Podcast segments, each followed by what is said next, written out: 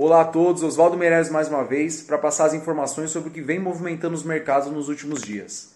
O Ibovespa ele fechou em queda hoje e totalizou aí uma entrega de negativa no mês de março, próxima de 31%, entregando aí o segundo pior trimestre da história, ficando atrás apenas do terceiro trimestre lá de 86, onde a bolsa entregou aí por volta de é, resultado, um resultado negativo por volta de 37%. É, é, hoje a gente teve a, os dados de, de PMI industrial da China, que ele mede a produção industrial por lá. Na passagem de fevereiro para março, a gente teve uma incrível variação de 35, que foi o que tinha acontecido de janeiro para fevereiro, para incríveis 52. Enquanto o PMI de serviços ele passou de 29 para 52 também.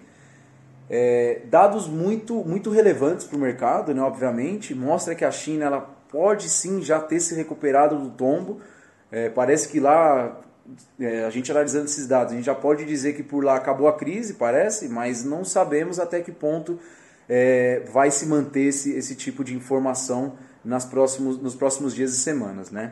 Na leitura do banco JP Morgan, que é um dos maiores bancos aí do mundo, é, ele, ele, disse que o mundo já está enfrentando sim uma recessão e que o segundo semestre ele vai ser uma estagnação mundial e que só em 2021 as coisas, as coisas elas tendem a retornar à normalidade e possivelmente voltar aí a melhorar alguma coisa.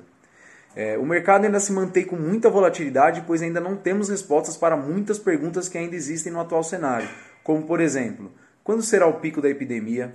Quanto será o número de pessoas infectadas quando a gente atingir esse pico? É, depois do pico, o número de pessoas infectadas vai cair? Em que velocidade que ela vai cair? A taxa de mortalidade, ela vai se manter inalterada ou vai ter alguma alteração? Quanto tempo ainda mais nós vamos ficar em quarentena? Quais são os impactos econômicos? Então, assim, tem muitas perguntas sem respostas ainda. É... Quando o mercado ele não consegue ter uma certa clareza para dar os próximos passos, ele se mantém em posição de defesa. Não, faz, não tem grandes alterações, grandes mudanças, que é exatamente os momentos que a gente viu nos últimos dias. Aqui vale dizer que as altas registradas aí nos últimos dias além de uma, de uma, de uma ajuda aí de, da, da, calmaria do pânico todo que assolou os mercados é, é, nesse mês de março, nós também devemos levar em consideração o rebalanceamento de carteiras que grandes fundos de investimentos eles fazem no final de trimestres, o que pode ter impactado também o preço dos papéis. Para finalizar, eu gostaria de deixar um recado para os investidores que me assistem. É bem provável que as coisas ainda podem piorar antes de melhorar. Segundo especialistas, a doença ainda não chegou no pico e possivelmente vai chegar aí lá para o final de abril.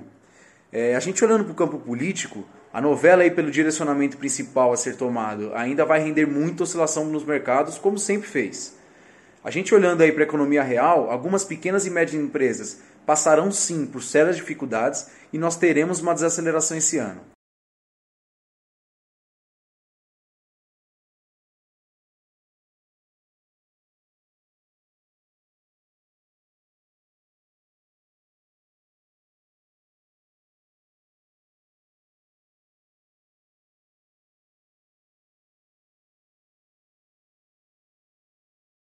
E mais cedo ou mais tarde, a racionalidade volta e os preços tendem a convergir com, com os fundamentos das empresas.